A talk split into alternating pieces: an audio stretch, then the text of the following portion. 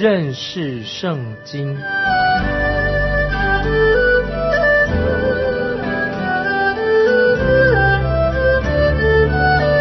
认识上帝的话，把上帝的话带到全世界。本节目是由认识圣经机构和环球广播电台联合制作，欢迎收听。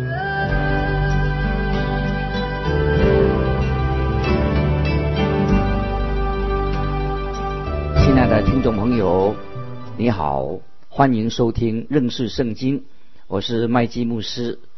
现在我们要看神在撒母耳记和列王记。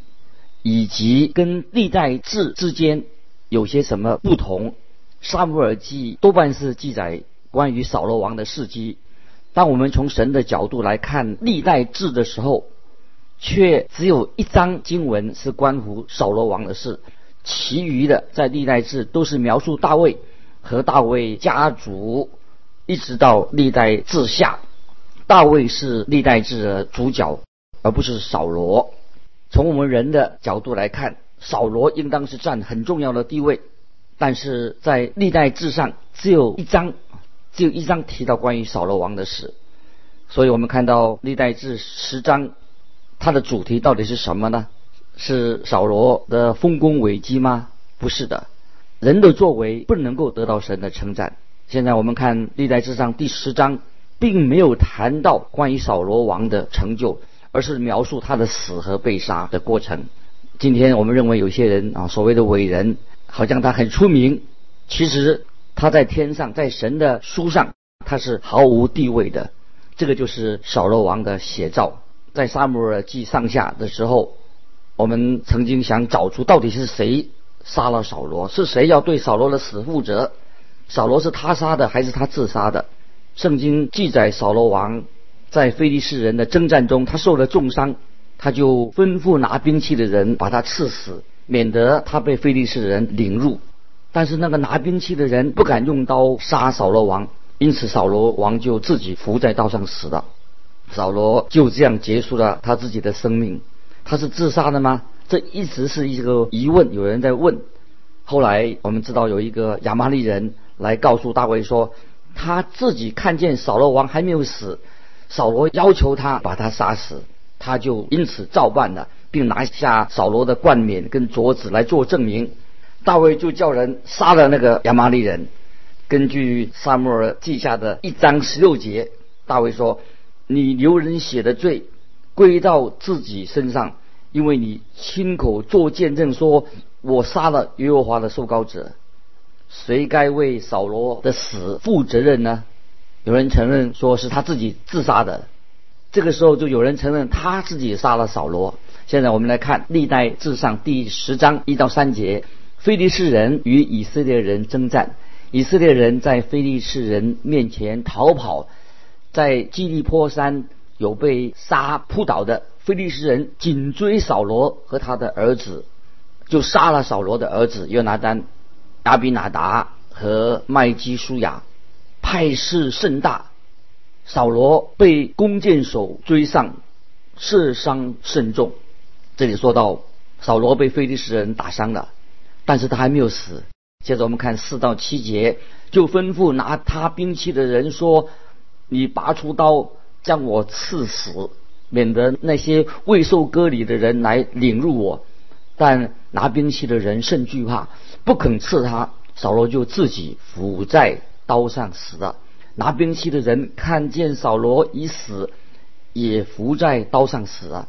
这样，扫罗和他三个儿子，并和他的全家都一同死亡。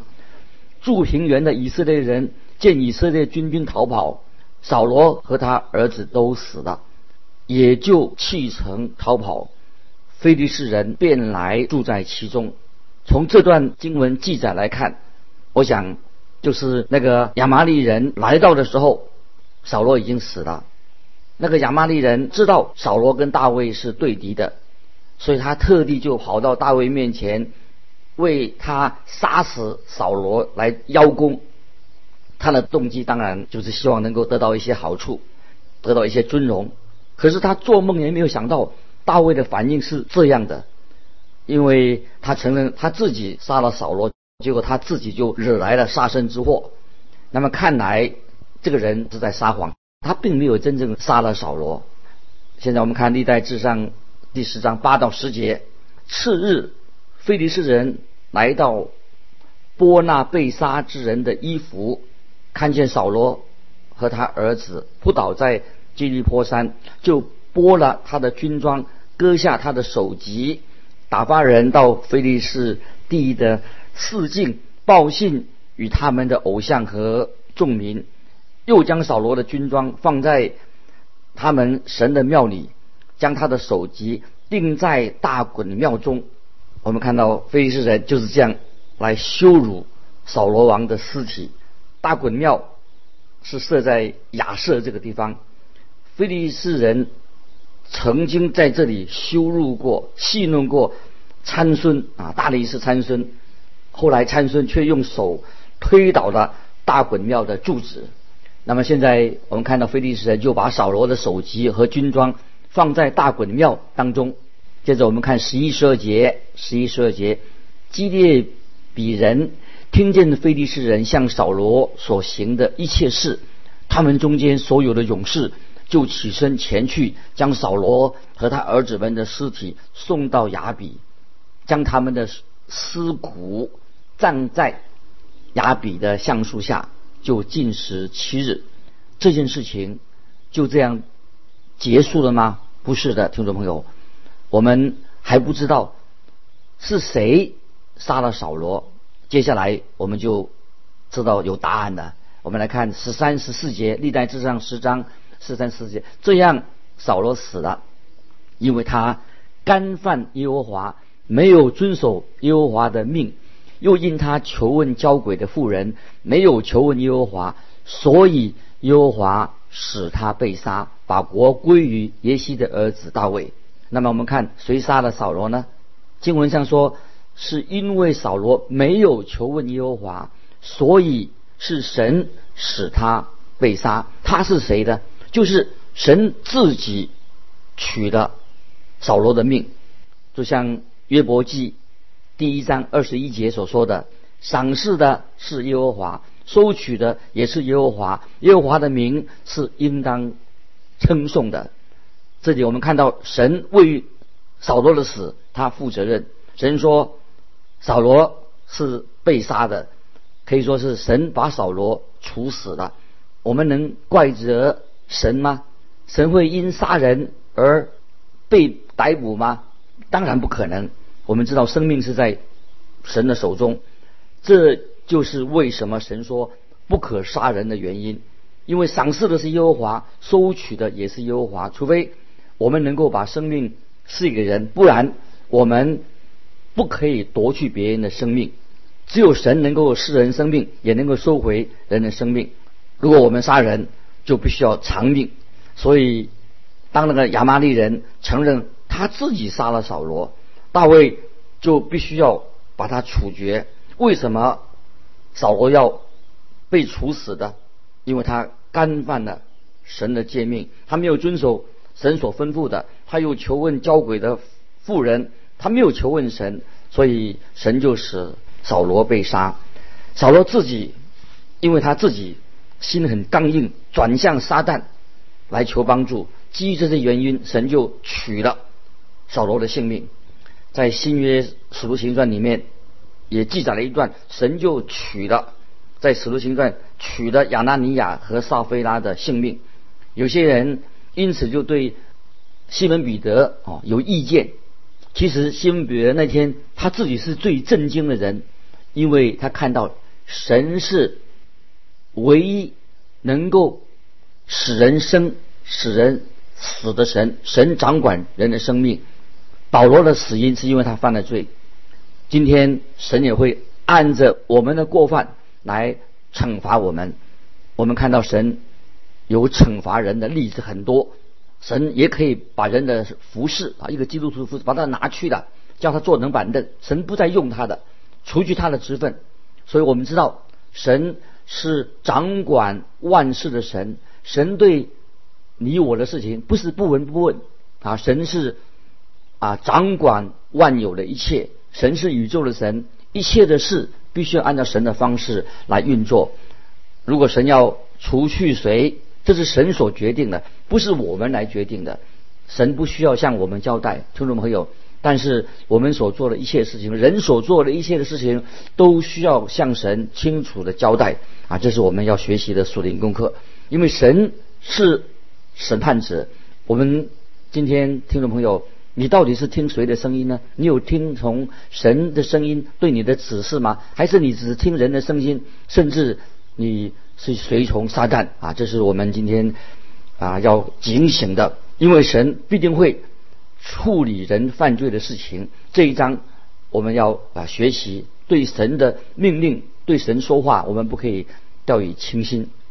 接下来啊，我们继续来想到历代至上啊，是记载关于大卫和大卫做王的事情。那么在第一章的家谱里面，已经记载了大卫和他家的背景。历代治下就是延续啊大卫后裔做王的历史。但是有一件事情很特别，他确实没有记载关于北国的历史，因为原因是因为北国已经叛离了大卫的家，所以神在这里特别强调就是关于大卫的事情，而且很少提到啊其他的人物。虽然在历代志下的二十一章也提到，历代志下二十一章也提到关于大卫犯罪的事情。那么这里历代之下二十一章所提到大卫犯罪，不是指大卫之前啊与八八十八所犯的奸淫罪，而是讲到大卫他数点军兵的数目的罪，因为大卫他数点人数军兵的人数，这个在神的眼中是一个大罪。这件事情对我们听众朋友啊是一个很重要的教训。很多基督徒以为啊有些事情是罪，有些事情不是罪，可是到底是不是罪？只有神自己能够论断到底是不是罪。我们所认定的大罪，也许在神的眼中并不一定是大罪。我们认为这是小罪，无所谓，不算为罪的。可是，在神的眼中可能是一个大罪。所以我们看到在大卫的生平当中，我们都可以指出啊，大卫跟八十八犯奸淫罪，这是使大卫跟八十八都受到神的惩罚。当然，那是一个罪。但是当大卫认罪悔改之后，神就完全的赦免他。但是我们认为大卫数点军兵啊，数那个军兵的人数是一件小事啊。可是这件事情在神眼中，这是一个非常严重的罪。所以我们要找出原因何在。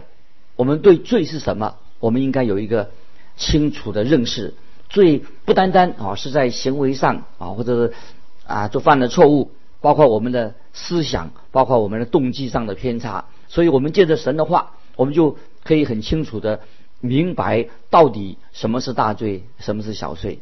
接下来我们看进到历代至上第十一章第一节，以色列众人聚集到希伯伦见大卫说：“我们原是你的骨肉。”啊，这是啊根据撒母耳记的记载，大卫在南部希伯伦。已经做犹大和便雅敏支派的王七年，历代志现在在这里又重复这段历史，为什么原因呢？因为神看重以色列，它是一个整体，是一共有十二个支派。从神的观点来看，以色列十二个支派都应当受大卫来统治的时候，大卫才算一个真正的王。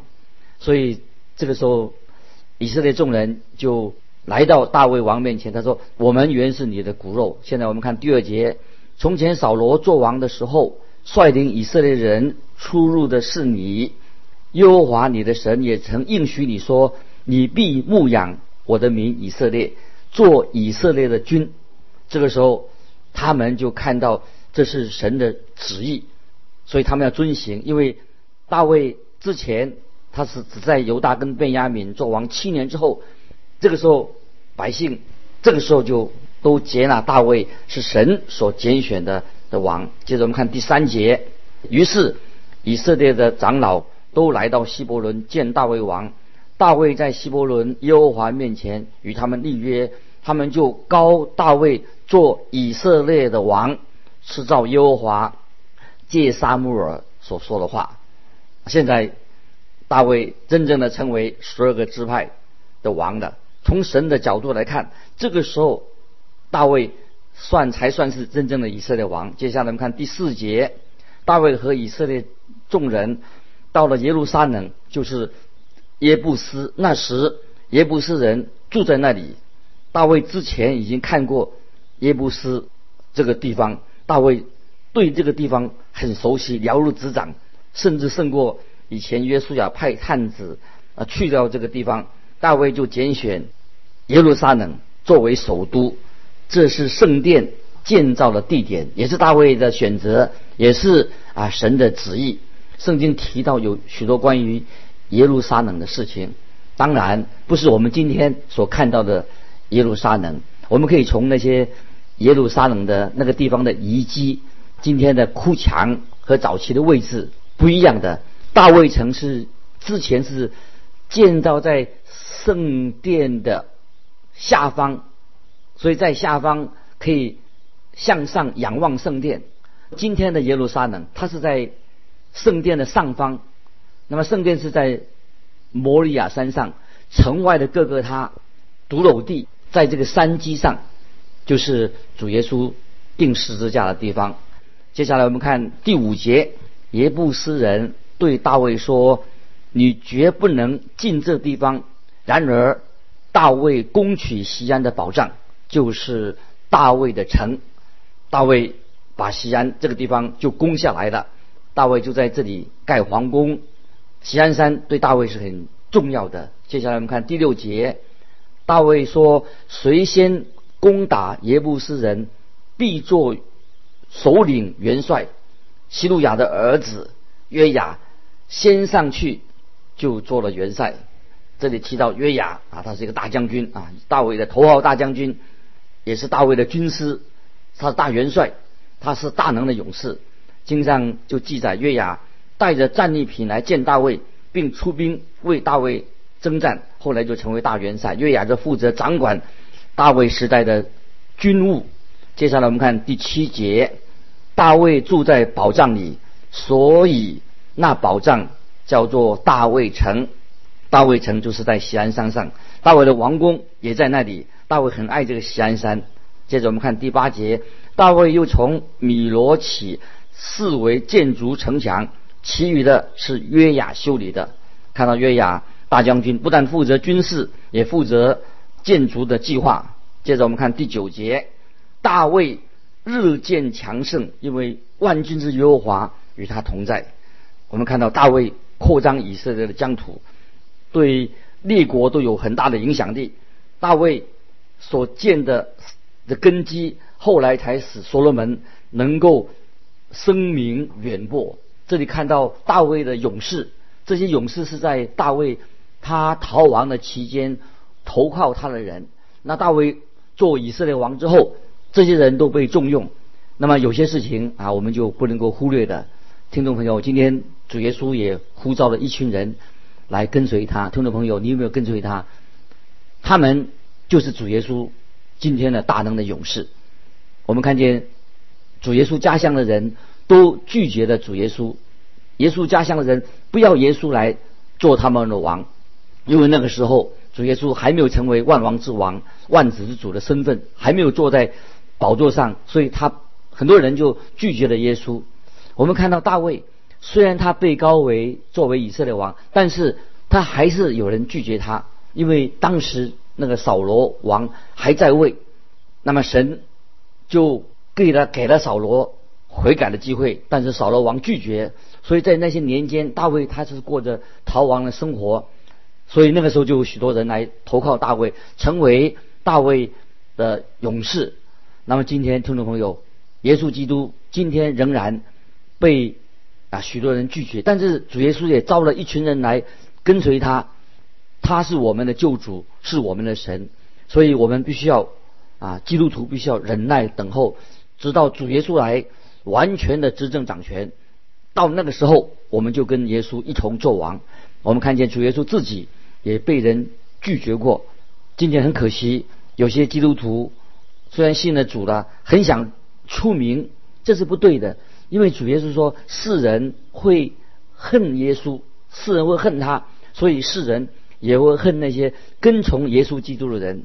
如果今天我们很想得到世人的称赞，受到世人的欢迎，那么如果听众朋友，如果你是这样的话，我们就要好好的自我反省。一个基督徒，我们不需要刻意的要受世人欢迎。接下来啊，我们要再告诉听众朋友一件事情。这里有三个人在圣经里面被称为是大能的勇士。为什么称为大能勇士呢？他们到伯利恒。那个井里面给大卫打水喝的这三个人，这段故事很感人。现在我们来看《历代志上》十一章十五到十九节，三十个勇士中的三个人下到磐石那里，进了亚杜南洞，见大卫。菲利士的军队在利伐因谷安营，那时大卫在山寨，菲利士人的防营在伯利恒。大卫可想说。甚愿有人将伯利恒城门旁井里的水打来给我喝。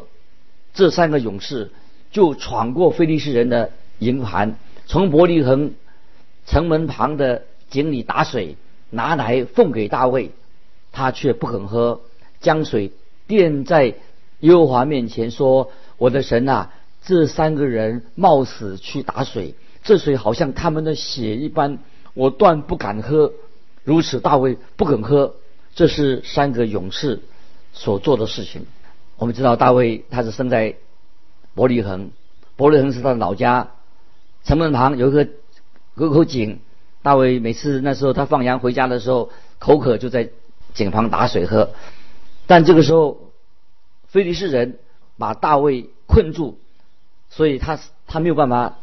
去那边取水，他就说：“甚愿有人将井里的水打来给我喝，我口渴。”这是大卫的愿望。大卫并不是像下命令，可是这三个勇士就闯过菲利斯人的防线，打水给大卫喝。可是大卫看到这个水，他不肯喝，他将水这个水呀浇奠在神的面前。这里我们也可以用这个事情来做一个比方：主耶稣他生在。伯利恒，主耶稣就是伯利恒的水，是今天我们生命的活水。长久以来，许多跟随耶稣的大能勇士，就把这个生命的活水给那些心灵饥渴的人喝。所以我想到早期啊，很多传道的童工，他们打破一些的、冲破一些的难阻，把福音给那些心灵饥渴的人，把福音传出去了，给他们喝到生命的活水。神就很看重这些人所做的事情，所以他们可以说被列入大能勇士的名册当中。这时候，我们来看看这些勇士他怎样反应呢？因为大卫他只是表达了他自己很渴望喝水，不是命令他们去打水。今天主耶稣却命令今天我们每一位基督徒要把生命的活水带给世人，这是主耶稣给我们的命令。今天听众朋友。你我做了什么？有没有顺服神的命令呢？请注意，大卫他如何面对这些冒着生命打来的水？他大卫的反应是什么呢？大卫他也是无私的，他也难怪啊，这些勇士也很敬爱大卫，因为这些勇士为他牺牲，因为大卫也是这样的对待他们，大卫他就不敢喝那个水。因为他的勇士也没有喝水喝，大卫就选择跟他们同甘共苦，让我想到诗篇二十二篇诗篇二十二篇十四节的预言。当主耶稣被钉在十字架上的时候，圣经这样说：诗篇二十二章十四节说：“如水，我如水被倒出来啊！”这诗篇二十二十四节，耶稣把他的生命倾倒，就像水倒在地上一样。旧约以赛亚书九章六节告诉我们说，以赛亚书九章六节说，有一婴孩为我们而生，有一子赐给我们，就是说到主耶稣担当的我们的罪，使我们因他信他得到永生。如果今天听众朋友，我们要得到神的奖赏，我们要把自己的生命啊献给啊主耶稣。接下来啊有一件事情啊也是值得一提的，就是在历代志上十一章二十二节所提到有一个人，贾薛人耶和耶大的儿子比拿雅是另外一位著名的勇士，他有很多英勇的事迹，包括了他杀杀死了两个勇猛的摩雅的战士。那么他特别也在曾在下雪的天下到坑里面打死了一只狮子。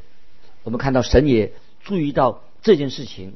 那听众朋友，我相信今天神也看着你，也看着我。你是不是风雨无阻，遇到任何的困难都愿意忠心服侍神的人，做一个忠心的仆人跟侍女？啊，今天时间的关系，我们就分享到这里。求神的圣灵在你心里面动工。开你的心窍，让你明白你要忠心的侍奉神，愿神祝福你。我们下次。